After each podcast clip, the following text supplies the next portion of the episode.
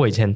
读台北的私校嘛，所以应该是说我那个时候是没有 Uber E，没有 Foodpanda，对对，但是毕竟是在都市嘛，所以还是会有很多店家他就自己可以外送。对对对。所以虽然学校规定不行，但是上有政策下有对策，就是大家多少中午可能就觉得说啊学校的东西不够好吃啊，啊有时候超难吃，所以大家就好，那我们就偷偷来订这样子。对。然后因为为什么呢？后面发现一个漏洞，学校规定说如果你是订外送不行，可是如果是爸爸妈妈送来就可以。所以你们会请那个店家假装是爸爸妈妈？没错，就是我的妈妈每天来都长得不一样，然后每次来都拿二十个便当，然后警卫就会觉得怪啊，警卫就会说：“呃，你是送给谁？”他说：“没有啊，三年二班张玉萌。”哎，都已经讲出这么，他也不可能查你户口名簿嘛。他说：“好好好，这样。”然后他多少警卫想说怎么每天长得不一样，而且还会想说：“啊，那个玉萌食量那么大，我拿二十个便当啊。”他们都很会装，他们就会说：“啊，对啊，毕竟在发育嘛。”欢迎收听《青春通识课》，从高中到大学，陪你一起找方向。本节目由一零四人力银行企划制作。节目中我们会聊聊大学科系地图、校园热门话题、生涯探索故事、访谈职人开箱工作真实面。记得订阅我们的节目，不错过最新上架资讯。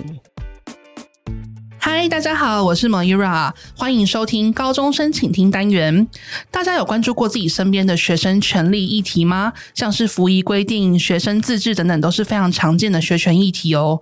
那我们这集邀请了台湾青年民主协会理事长张玉萌和明伦高中的学权长易宁一起来分享他们对于高中学权的看法。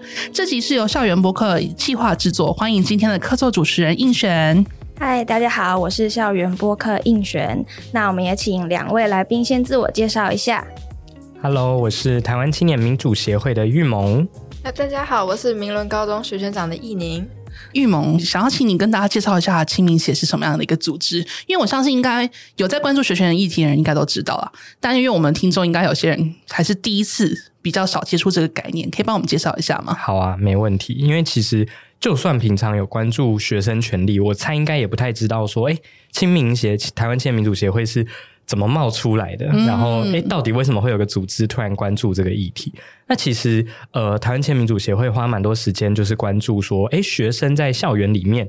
过去其实大部分谈的都是义务，或者是管教，嗯，或者是学习啊。平常可能你在呃法规里面会看到是受教权，那就是接受教育的权利。对，可是它比较不是讲的说啊，你的服衣应该要怎么穿呐、啊，或者是你的头发老师可不可以管？这个不叫受教权。哎、嗯，那这个新兴的领域，好，它其实在台湾真的，虽然我们民主化已经大概三四十年，嗯、可是。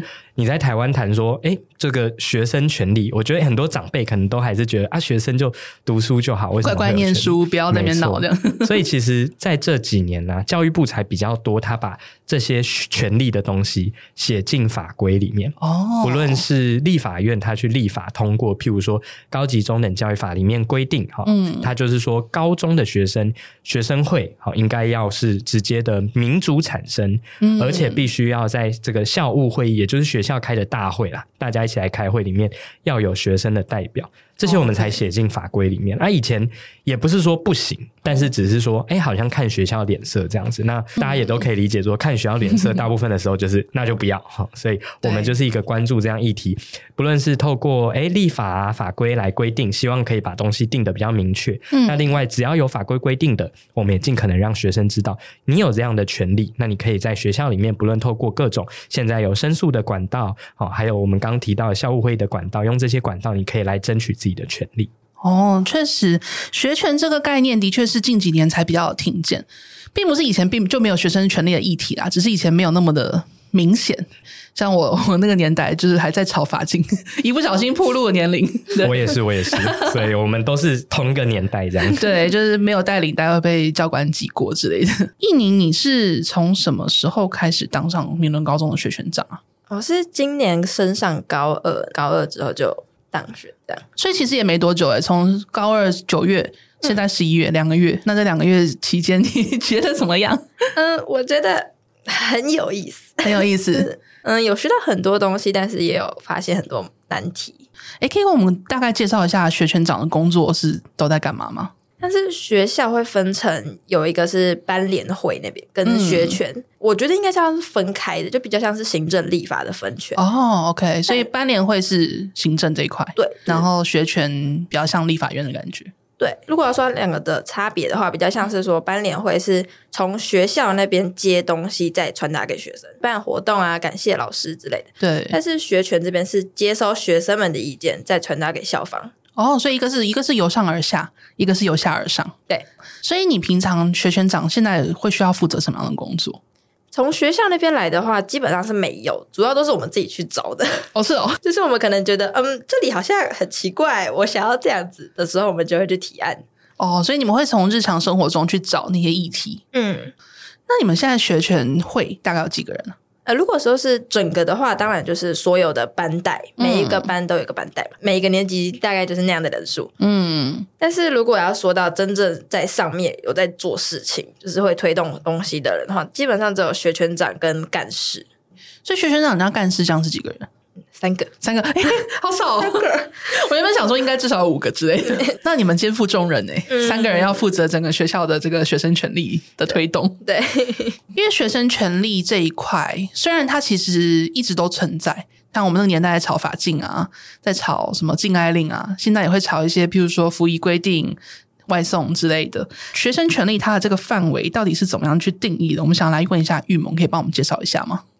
我觉得啦，也不用特别说，哎、欸，法禁就是好像步入年龄，哎、欸，现在都还有学校有法禁，真的真的，真的，我以为已经全部没有，所以我才想说步入年龄，应该要应该要都没有，但是还是有，所以譬如说，哦、是因为我们会做全国的调查，云林。它其实是私立学校，但是它基本上就是以公立的方式经营。它是也是老学校，所以政府鼓励办学的背景，这样毕竟是私校嘛，所以它管理就很严格。他就说要剃平头，然后呢，那个教育处就有去查，结果呢，他查出来他的那个结果说，哎，没有学生是自愿的，哪一个学校全校会自愿剃平头？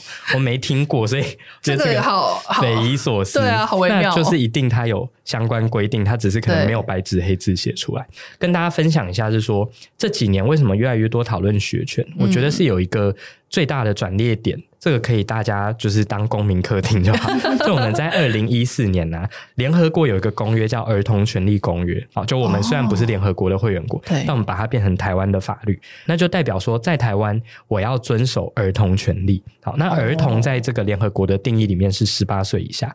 虽然你觉得好像听起来有点太年长了，可是十八就刚好是高中的界限嘛。管到这些学生啊或儿少的机构，不论是教育部啊、学校啊，他定的这些法规等等的，他都要去在意学生的意见。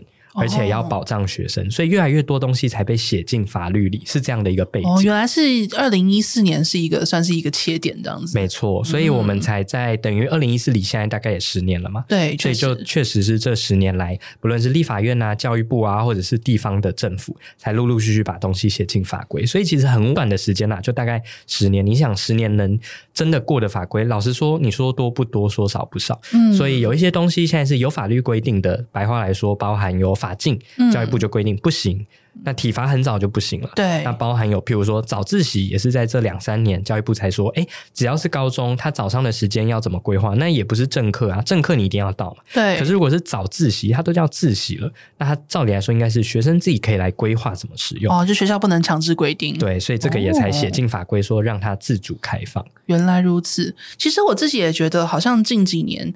就我之前不知道确切的时间点，但是可以感受到近几年就是学权的推动算是有加速。就是跟以前比较，因为以前就是有点一潭死水，然后很久都没有动的那种感觉。各个学校啦，因为毕竟如果没有法律规定，嗯、那学生就只能自己在校园里面去争取嘛。对，那这样也不是不好，只是会变成是你的学校有这个权利，我的学校没有。嗯，就是都变成个案这样子。嗯、对，那甚至是刚开始教育部其实定定说早上八点才需要到校的学校，他就说，哎，如果是教育部主管的。那我就让你八点到校，但地方政府主管的你就自由决定。譬如说，我都是新北的学校，结果诶隔壁的他就是八点才需要，啊，好不开心哦。然后我七点半我这边赶公车，所以你就会觉得，诶为什么我都是读的是高中，而且可能都是公立的哦？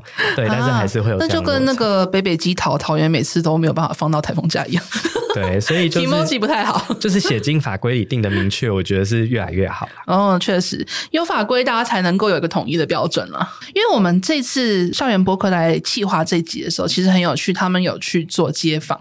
然后他们在街访的过程中，其实有先呃询问到一些不同的学权议题。那我们就是有抓了几个议题出来，想跟大家讨论。那这部分请映璇帮我们分享一下。好，那首先我们街访的第一个议题就是我们探讨在制服的问题。因为呃我自己高中也是念私立学校，然后它也是蛮严格的。然后我们也是有规定，比如说冬天外套啊，呃就是一定要穿学校外套，就是你如果想要加外套，就只能加在里面。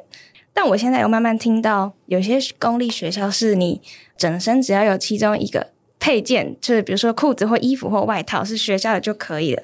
那我想要听听看两位对于制服议题的看法。我其实蛮好奇的，像是印尼，你们高中现在的服役规定是什么啊？因为我们高中算是蛮开放的高中，所以我们其实上下半身有一件是校服就可以了。嗯、哦，那其实还算蛮松的。但有时候可能全身都穿便服。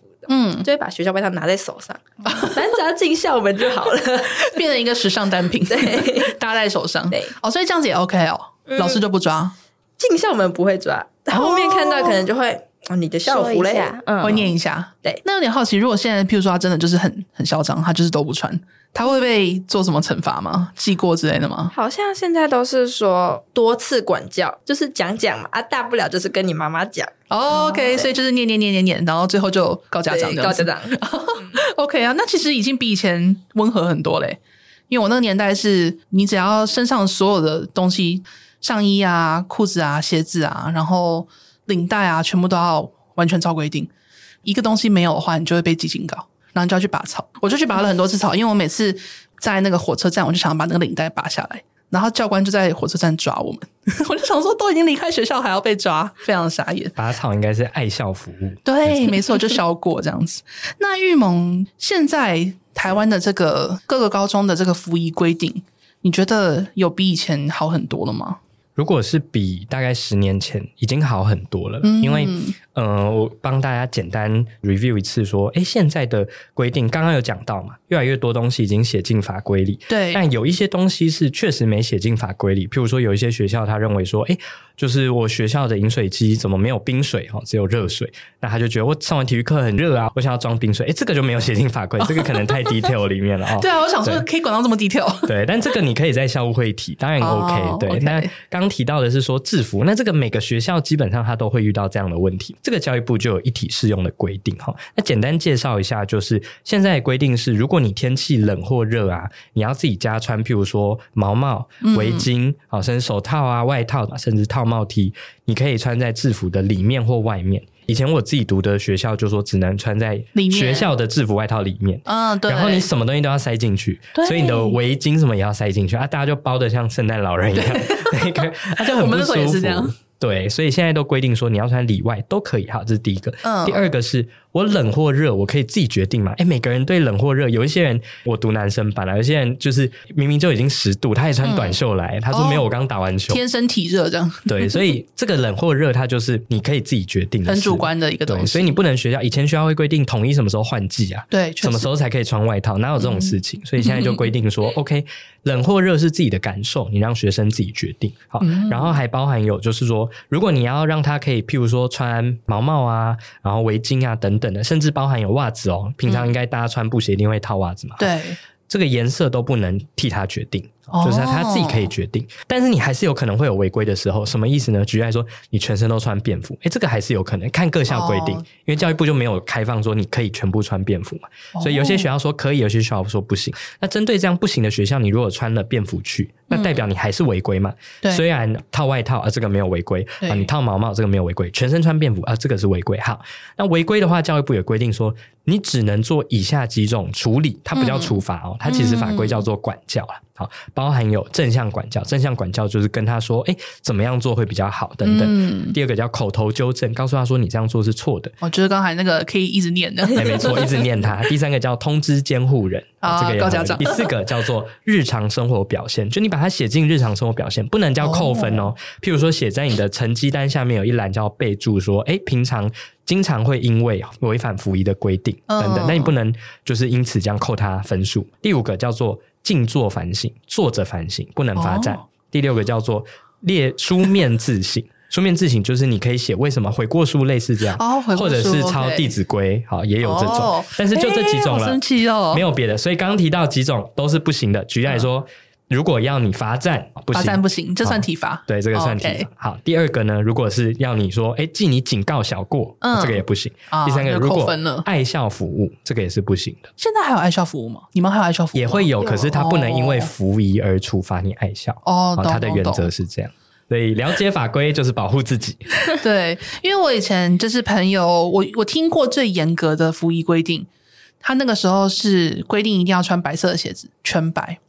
然后你的鞋子上面如果有 logo，你要拿立可白把它涂掉，因为就是譬如说你的呃球鞋上面有一个 Nike 的勾勾。你知道哪里可白把那个勾勾涂掉？不是全白，他不接受。我没到震撼的原因，是因为我们三年前还处理一样的事情 哦，真的吗？到二零二零年，台湾就还在发生这样，所以我觉得你说还在要涂立可白吗？对啊，体育课，然后老师说你为什么那个勾勾是蓝色的？欸、就叫他现场涂。他跟我们申诉的时候说，我一双两千块的球鞋 涂完变两百块，没有人要，好可怜哦！真的，这只能立刻折价。真的，所以有法规是一回事啊，但是还是仰赖学生。你要知道你的权利，你才能知道说，哎，老师你怎么可以这样要我做这样立图立可白的事情？所以执行面其实还是要看不同的学校，不太一定。对啊，因为教育部也不太可能说到每个学校驻点去嘛。嗯，对，只能够推广啦。对，很仰赖说学生你自己知道之后，你当然可以去检举啊、申诉啊。可是你要申诉的前提也是你知道这个是你的权利啊。确实。没有想到服役规定现在居然变得这么宽松，我觉得蛮合理的啊。因为我自己知道，像国外有很多学校是根本没有制服的规定，但有一些还有制服规定，就是偏欧美的学校的话，他们也是不会规定到这么严格，不会说像以前那种你一个配件没有就会被抓的那种等级。因为这是身体自主啦，对啊，就是你当然学校可以有一定的规定，可是你不能因为。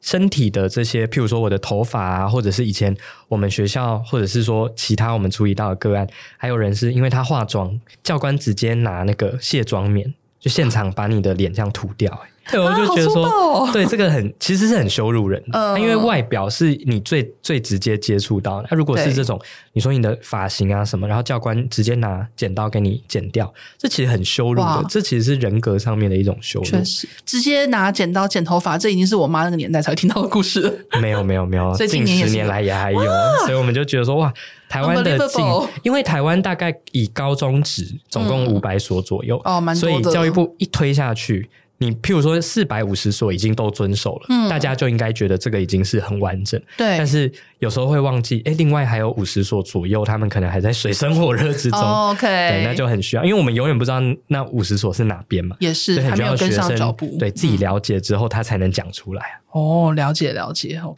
那我们接访访问到的第二个主题是外送问题。那以我自己的经验来说，我们高中也是全面禁止的。嗯、对，就是除非是要透过，比如说，呃，理由就要写，比如说老师想要请全班吃东西，他才会有办法要派学生到警卫室去拿东西。哦，所以等于是要有点像是偷偷通过老师的管道。对，但是基本上老师也不太有这个机会。嗯，对，所以我们的。呃，食物都是来自学校福利社，或者是就是中午的统餐这样。嗯，对。那我想要听听看两位对于外送议题有什么经验或者是看法？对啊，那我们现在问一下易宁，你们学校现在是可以叫外送的吗？还是全面禁止？哦，是哦，还是全面禁止？嗯、整个学校都不行，还是只有学生不行？嗯，主要就是都是说学生都不可以叫，嗯、可是当然老师名义请说，哦，我要请全班喝五十兰，嗯、还是可以。应该有的老师会赞成，有的老师会反对嘛？是你自己的老师是赞成还是反对？班导比较保守、比较严谨的人，他就觉得照着规定走。哦，对啦，其实也有一派老师，就是他其实也没有说好或不好，但是总之规定是怎样，他就遵守这样子、嗯、啊。这其实也没有对跟错的问题。但我也蛮好奇，就是外送这一块的学权，现在它是可以被挑战的吗？因为我以前。读台北的私校嘛，所以应该是说，我那个时候是没有 Uber E，没有 Foodpanda，对对，但是毕竟是在都市嘛，所以还是会有很多店家，他就自己可以外送。对对对。所以虽然学校规定不行，但是上有政策，下有对策，就是大家多少中午可能就觉得说啊，学校的东西不够好吃啊，啊，有时候超难吃，所以大家就好，那我们就偷偷来订这样子。对。然后因为为什么呢？后面发现一个漏洞，学校规定说，如果你是订外送不行，可是如果是爸爸妈妈送来就可以。所以你们会请那个店家假装是爸爸妈妈？没错，就是我的妈妈每天来都长得不一样，然后。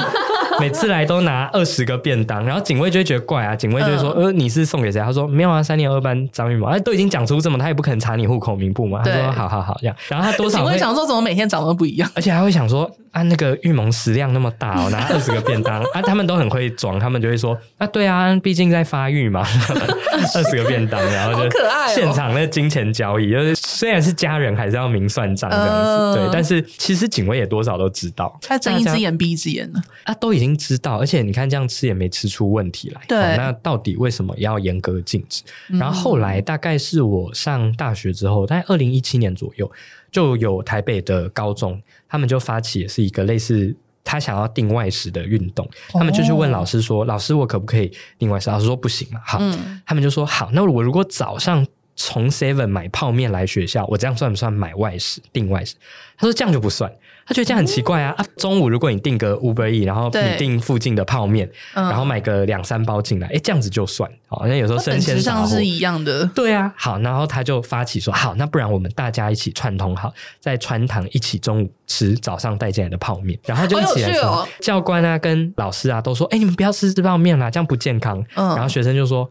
啊，你让我定健康的东西啊？然后呢，嗯、老师就会有一点去 argue 嘛。老师说：“可是你这样吃出问题，学校可能要负责啊。”我觉得学生都很厉害，他们就说：“对请问一下，如果你是在譬如说搭火车，对我吃一个某某厂商的小泡芙好了，嗯，我吃到食物中毒了，我会要求火车或台铁要负责吗？不会嘛？我会要求那个某某厂商要负责。对对，可是因为确实我们现在学校里面它规定的就是。校园里面如果吃食物了，学校要负一定的责任。嗯、但是这个对学校来说，它的压力是什么？譬如说，你如果吃这个统餐，学校一定也是会追溯这个厂商啊。嗯，对，他不可能学校就自己来讨论说，哎，那我们怎么让食物中毒降低？然后那个厂商都不用来讨论。老实说啊，学校只是没有这方面的制度。对于教育部来说，它就需要完善这方面的制度。譬如说，如果你订了外食，哈，是 Foodpanda 要负责，Uber 要负责，还是那个厂商本身，就是那个店家店家本身？那学校可以怎么去追溯这个过程？哈、嗯，所以因为每个县市其实也不大一样，现在外送的服务平台也不是每个县市都有服务。对，确实，对，所以太多不同的情况了。所以教育部的底线就是。你如果要开放或不开放，你都应该要找学生、家长跟老师共同来讨论。所以等于是现在外送的这个权利变成说，其实是三方讨论出来，就是学校、学生跟家长一起讨论出来。那讨论出来之后，可以是开放，也可以是禁止。对，因为如果要开放，它不可能只是定一条说开放，嗯，它一定还是要说，哎，什么时段可以去领啊？如果你是这个上课时间送来，哎，那要怎么处理？这个其实都需要跟学生还有甚至家长一起讨论。然后。然后我们之前就遇过有学校，他是说 OK，我开放，但是呢，我只开放到比如说下午五点，嗯，好，可是他为什么就是这个问题最后会浮上台面？是因为他们学校虽然没有强制晚自习，但是他们是在一个有点山上的学校，哦、然后校车大概八点才会来。白话来说，就是有一点你得要留到晚上结束啦。那五点到八点不就饿肚子？对啊，那我只能买福利社。啊、福利社的东西只要一抢完，我我就没东西吃了，我完全没有选择，啊、好可怜哦。对，所以他们后来也诶经过讨论，你不可能禁止学生就不订。所以他虽然本来订到五点，可是学生本来都就是因为门口会有教官或者主任站在那边会守，所以他们就在那个围墙就说：“哎，你对准外面的第三棵树，然后我站在里面，然后把我的那个、哦、把我的汤面丢进来，然后很像那种空投物资，你知道吗？而且居然。”还是汤面，对，然后所以每次只要到晚自习前，就会看到有一排学生站在那边，对，然后那个汤面只要砸在地上，哦，你晚上就饿肚子，好可怕，对啊，所以就命悬一线这样子，哇，就是为了吃一个晚餐要这么的拼。如果你让学生一起来讨论，他就可以跟你提说，哎、嗯，可是我们基本上九成的学生都留晚自习，你不能因为晚自习虽然表定是自由参加，你就不开放，嗯、就还是要考虑到实际的情况了。对。哎，那一宁，像你们现在是禁止吗？嗯，你们有想要推翻这个决定吗？我觉得，因为学校给的理由是说交通会有问题。交通吗？我们学校旁边是承德桥，车流量蛮大的桥。嗯，然后说如果很多 Uber，然后全部都停在那边，可能会造成交通不方便之类的。你们学校只有一个校门，是不是？有两个，可是有一个很难走，而且那是超级小道，担心那些车子会全部卡在校门口，然后影响到那边交通的一个顺畅度。对，这个好像有点难分不大。对，我有点好奇，你们在就是找学权的议题的时候，像这个，你们知道学校有一个答复。那你们会去做一些什么事情来跟学校有点像是 battle 吗？是如果学校给出一个就是可能那垃圾怎么办之类的，哦、我们可能就说，嗯，他学校的垃圾袋规定是说，我们开学的时候就给你们每一班就是一包，嗯，你用完就自己负责。但是其实，在这件事情，我们有发现另外一个议题是说，如果是打扫厕所的人，那他们的垃圾袋自己贴，然后又要用班上的垃圾袋，不是应该要算学校公用的吗？对，但是学校就说我们就是不提供。然后呢，或者他们又说，因为你每一天都一定要铺塑料袋。对，然后你每天如果时间好了，这个班可能负责时间，每一天就是十个、十个、十个这样子消失，嗯，很快的那个垃圾袋就没了，就等于是很多班级共用的厕所，可是扫厕所那个班就比较水，对，都已经要扫厕所，还要付钱买垃圾袋，对心情好不好？对啊，分到这个好衰，对啊，就是已经臭臭的，然后还要贴钱，所以以这块来讲，的确是蛮奇怪的，没有错。嗯，所以这块其实我们之后有想要提。出来，嗯、但是现在有点忙，因为我们都有三个人。嗯、对啊，而且你们就是还要考试干嘛的？嗯，哦，确实是蛮困难的。不过你感觉是一个很值得讨论的问题啊，因为它跟实际的情况是有出入，而且比较不公平。嗯，我觉得不公平，大家久了一定心里就会产生怨气，对于长久的和谐不是很好。对，像刚刚讲到制服的学权问题啊，然后还有像是外送的问题，那你们平常有在？经手或者是经历过哪一些其他的学权问题吗？这个育萌的经验应该非常的丰富，可以帮我们分享一下吗？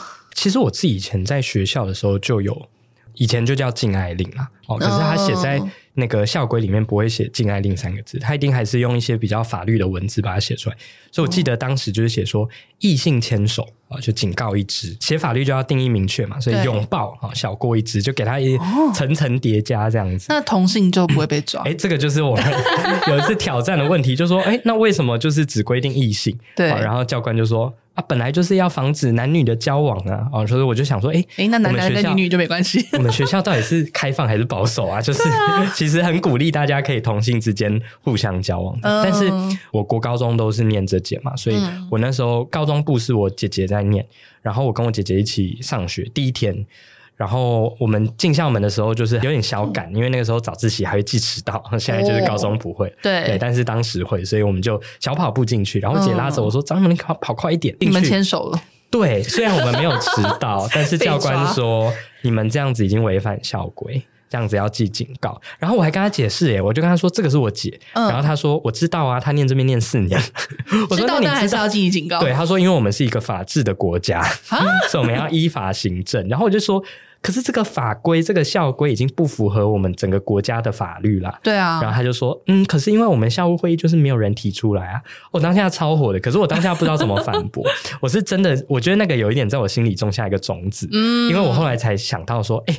那校务会议到底是谁参加？那时候也没有白纸黑字，哦、所以我才去问。他们就说：“哎、欸，很多人参加，哎、欸，全校大概有一百多人参加，哦，真的蛮多的。”所以其实譬如说会有校长、主任呐、啊，因为我们学校有国中部，有高中部，哦、所以就会有非常多人。然后我就说：“哎、欸，那你讲了那么多人。”那请问学生呢？然后他们就说、嗯、没有学生呐、啊。我说那当然没有人提出来啊。对啊，因为他们又不是实际被抓的那个。对，所以我后来才发现说，哇，我在我们学校谈恋爱，因为以前我们学校就是有分男女分班，嗯、然后女生班就是它不止独立分班，它是在独立一栋大楼。哦，直接把你们物理隔绝。没错，然后男生如果接近的话，教官就会出现，就像 NPC 一样，就是会突然说：“哎，你为什么在这边吗？”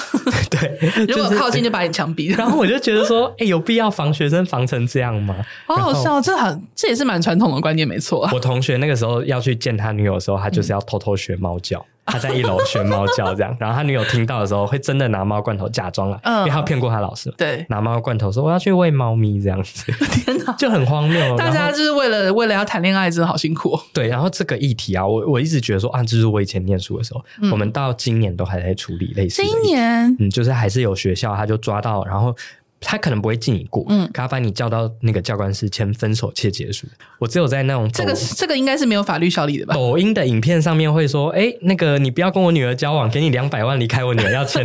我没有想到在学校里面有分手切结束，所以我那时候就觉得很震撼。但我也检讨他一下，我说，那、嗯啊、你们最后有分吗？他说，嗯，就分了。我说，啊、你怎么签了就分？他说，我女朋友很想跟我分，他还自己带笔去。所以本来就想分了。对对，找到一个理由这样子。我说这个也太难过的故事了。对，但这都违法了啦。啊、我们就是也是在就是跟教育部跟地方的教育局处也沟通说，哎、嗯，这间学校有这样的问题，请你要去做相关的稽查，这样。哇，二零二三了居然还有这么神奇的分手切结书，真的感感觉一秒回到一九二三。对啊，这很像，真的很像是那种流星花园时期的韩剧会出现的剧情。对对，偶像剧会有这种。对啊，这个是真的蛮有趣的。其实禁爱令这块，像我们以前也是有禁啊，根本就没有用啊，因为大家学校越禁，大家越爱谈。对对，上有政策，下有对策。没错，而且说实话，青春期的小孩子。你怎么样禁他都是没有用，他现在他那个时候就是各种冲脑，而且我其实很不懂，就是为什么台湾的校园就是国高中一直禁嘛，嗯、然后到了大学家长就会开始问你说，啊，你们谈恋爱，然后到你毕业就会问你说，那什么时候要结婚？可是你就是禁止学生在十八岁这大概人生中一半以上的时间，对，然后你如何期待说，哎，你一上国高中，呃，一上大学，大家就自己学会异性的相处，嗯、然后立刻就觉得，哎，我成家立业这样，怎么可能？我觉得这某种也是长辈们的一种。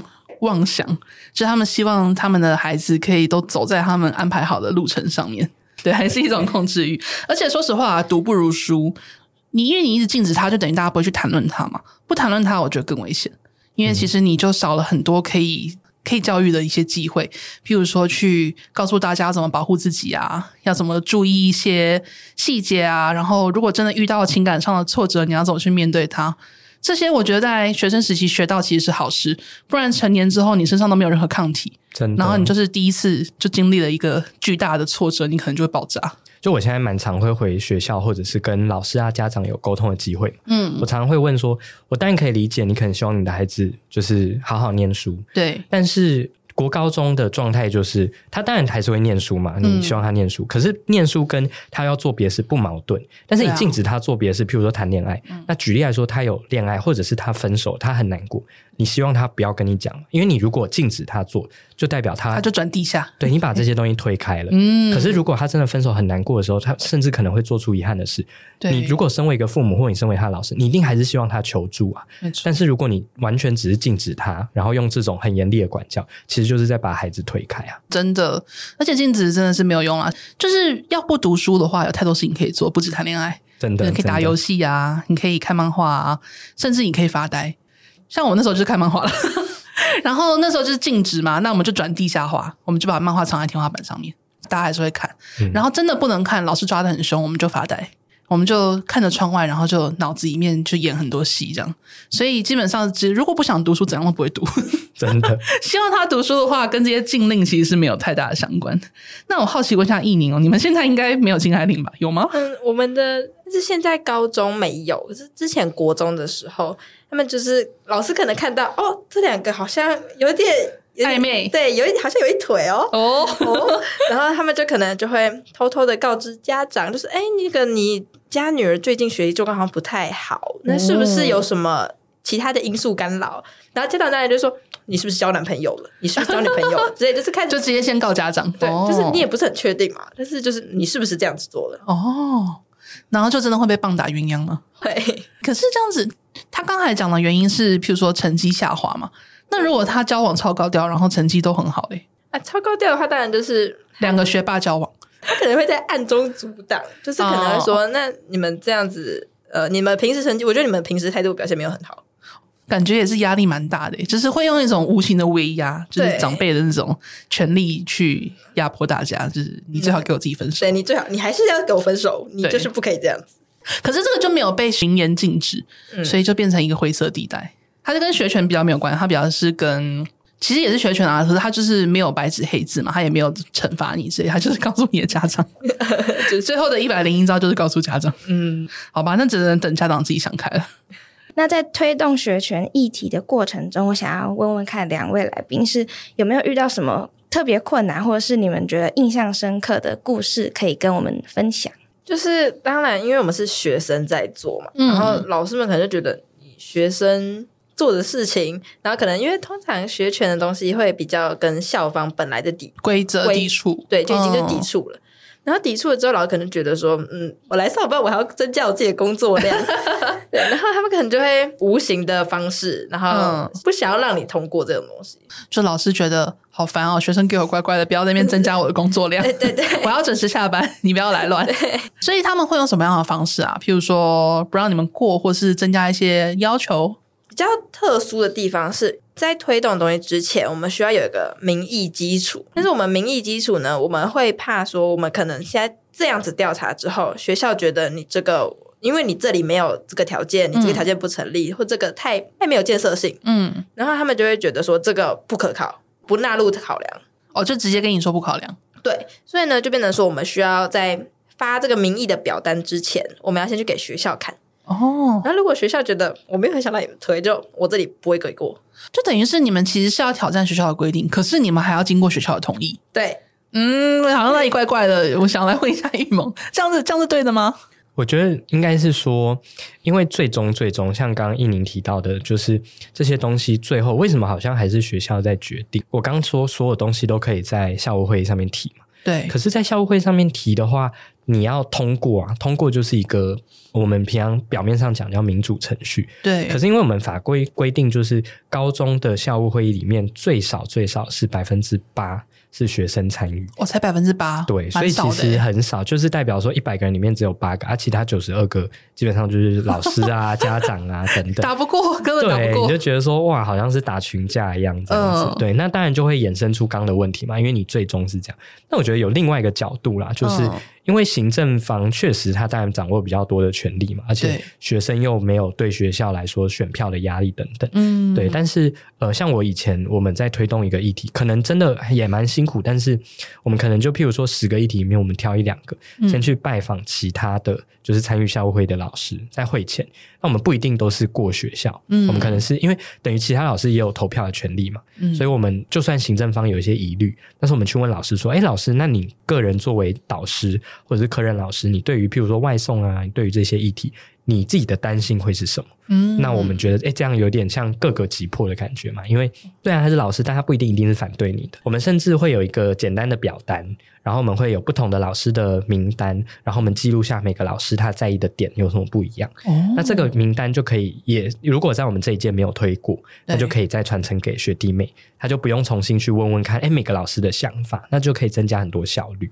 对，哦，所以我事先建立一个老师的喜好资料库，对，类似这样。那那就等于在会前，我们就只要拜访，譬如说，哎，可能会被说服的老师，哦，这个是一个。然后我觉得也蛮建议大家可以试试看的是，因为你会觉得，哎，校会确实就是九十二比八，这个有点难，对啊。但是我觉得这个是大 boss 级啦，嗯，但是初阶关卡应该要先看服仪，因为服仪其实有另外一个特别的叫服仪委员会。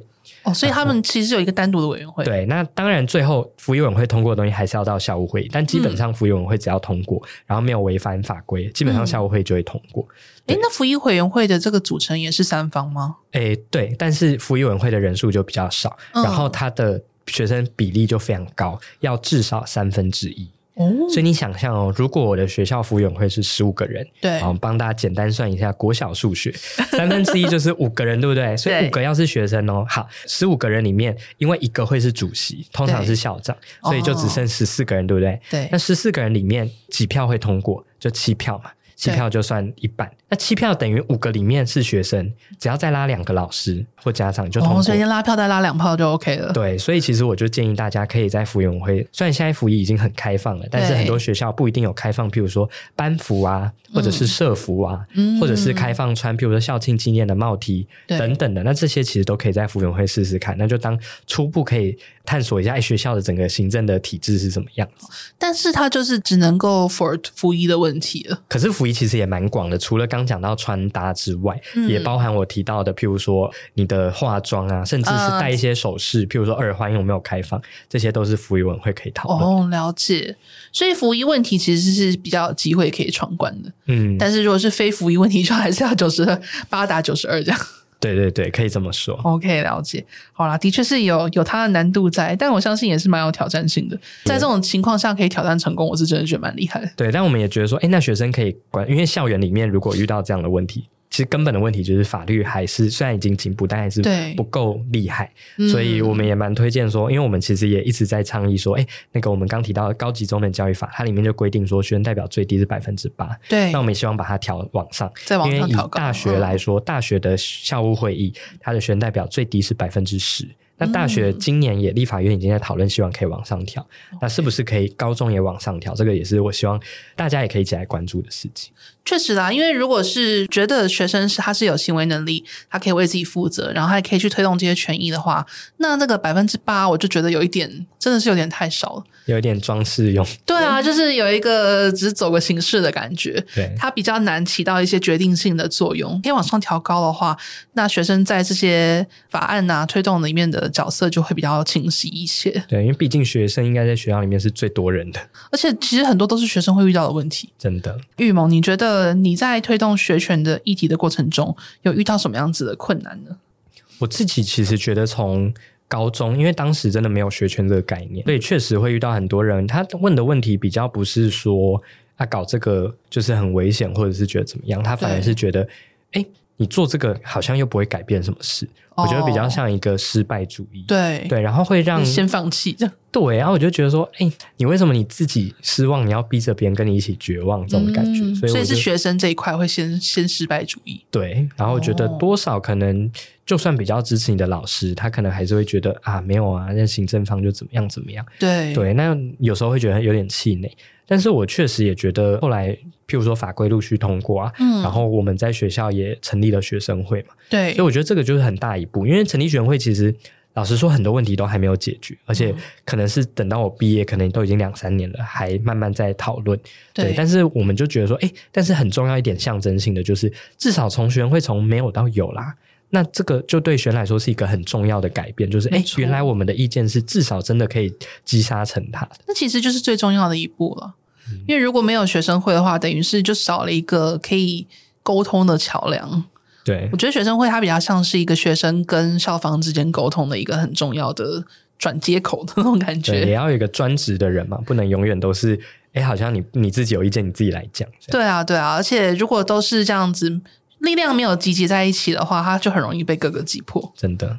好，那像刚刚钰萌就有提到说，随着法规的放宽，然后让学生的权益就是慢慢的被重视之外，我想要问问看你们两位，就是针对在推动学权的议题上，有没有让你们觉得特别有收获，然后有成就感，然后会继续在推动学权这个道路上继续往前走的一些事情？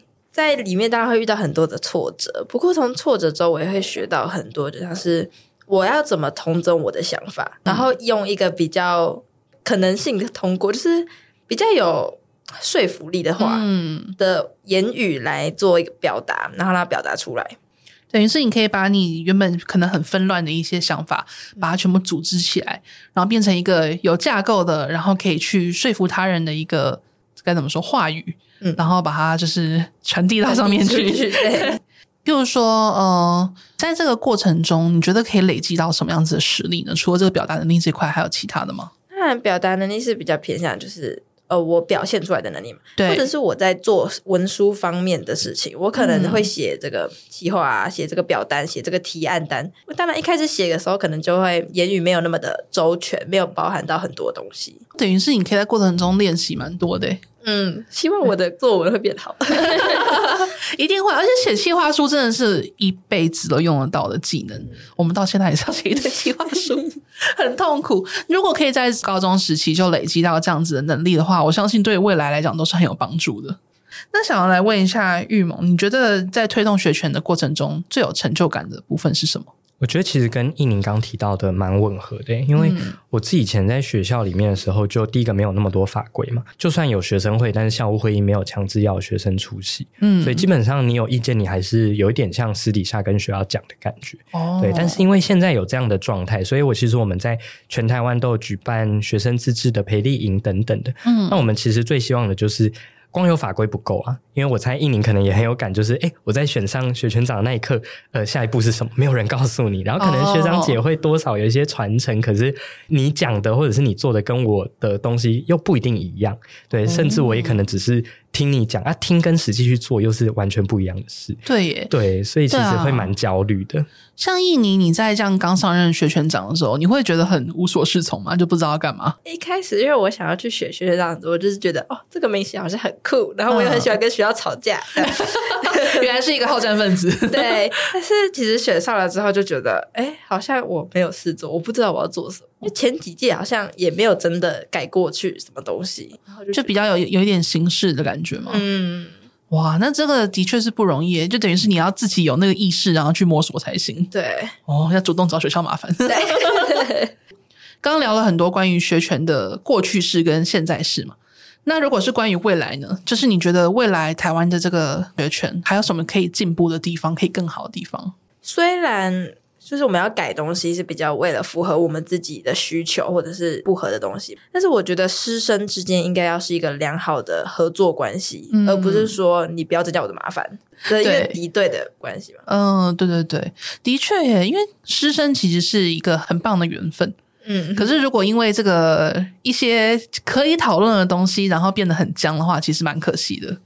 可以去思考一下，对于学生来说，在他的这个求学阶段，如果有老师愿意去支持他的想法，对他的人生一定是有很大的帮助的。我觉得这对学生来说会是一个非常好的过程，因为毕竟说实话，台湾的教育，我不是说全部，但是比较填鸭嘛，大家比较着重在学习知识还有技能，可是对于人格的养成，我觉得还是有一些可以进步的空间。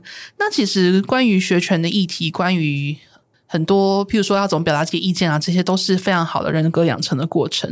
那如果老师在这方面可以给学生一点支持跟指导的话，我相信一定会是很棒的一个机会教育。嗯，玉萌呢，你觉得有什么地方是你期望可以再更进步的？我其实自己也是在高中的时候遇到，我觉得算蛮支持我的老师。就虽然我在一个保守的学校。嗯可是，确实老师也很鼓励说：“哎，你既然有这样的想法，你可以试试看，你可以讲出来。”嗯，所以我觉得，像我现在自己在比较多是推动这个议题。当然，大家会觉得，哎，我比较站在可能学生这一边。嗯，可是，其实我觉得，第一个是学生可能也要换位思考，就是校方或老师他比较在乎的那个点到底是什么？对对。那另外一个方面是，有时候我们想要定这些法规啊。不一定是想要让学校难做事，反而可能是想要让就是学校不会这么容易，反而引发争议。我举一个例子是，嗯、其实我们大概在三年前去讨论说，哎，学校到底可不可以搜查学生的书包或者是宿舍？哦、对，那以前其实并没有很明确的法规规定。白话来说，就是规定基本上是可以的。那他没有规定可以的话，细节是什么？嗯，所以很多学校就这样搜。然后直到有一个案件是在屏东的学校，他就是搜查。完之后，学生就说：“你怎么可以这样搜？”那他就去用刑法。想要告学校，他用刑法告说违法搜索罪或者是强制罪，对，哇，这个很可怕哦。所以那搜查的那些老师教官，他也会觉得，哎，我照教育部的法规做事，你怎么会让我吃上官司？可是学生也不是错的，因为毕竟我们确实中华民国有这个法律，嗯，所以他就意识到说，哎，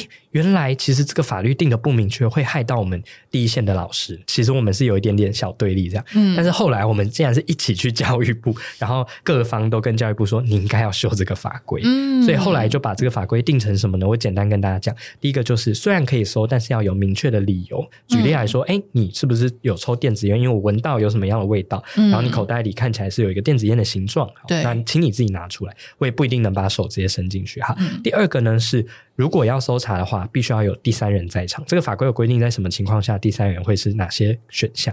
然后呢，你要全程录影，这个录影要保存三年。嗯、为什么要保存三年？就是如果未来有争议的话，学生在校时间通常是三年嘛。嗯，所以照理来说，这三年如果有遇到任何争议，未来譬如说有性平的事件，嗯、或者是有这个我刚提到法律的事件，对，那可以拿出来。这个拿出来不一定是害老师啊，是保护老师啊。对啊，你没做的事就没做啊。他、嗯、有的话，我们录影也是保障彼此。所以我觉得有时候不一定。是彼此要是对立的，那大家听到学权好像就会觉得，哎对，学权四个这样学生权利就没有想到校方或老师，不一定是这样。嗯、所以我觉得，嗯、呃，很多时候确实在老师这边可能也会有一些其他的想法。那当然法规上，我还是希望说让学生更多参与，因为更多参与，彼此也能更同理嘛。确实对，那学生这边我觉得也可以多多思考说，哎，那为了议题要往前进的话，这些呃不同的规定，校方的难处到底是什么？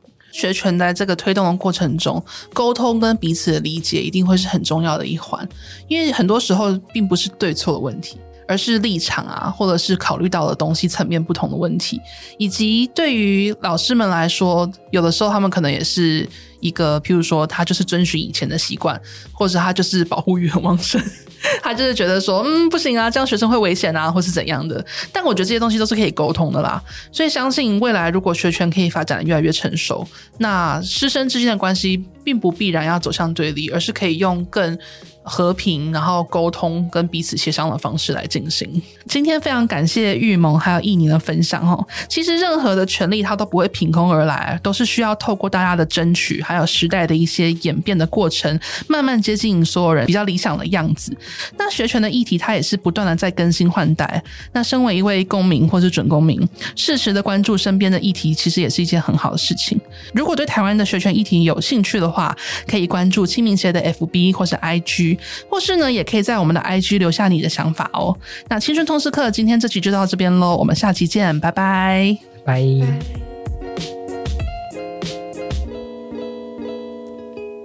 谢谢你收听这集节目，好想知道你听完有什么想法。欢迎到 Apple Podcast 留言告诉我们，并打五星好评，或到我们的 IG 一零四 youth 留言，让我们知道你在探索自我、找方向的过程中有没有遇到什么问题。也欢迎敲完主题哦，你一定可以找到最适合自己的路。我们一起加油！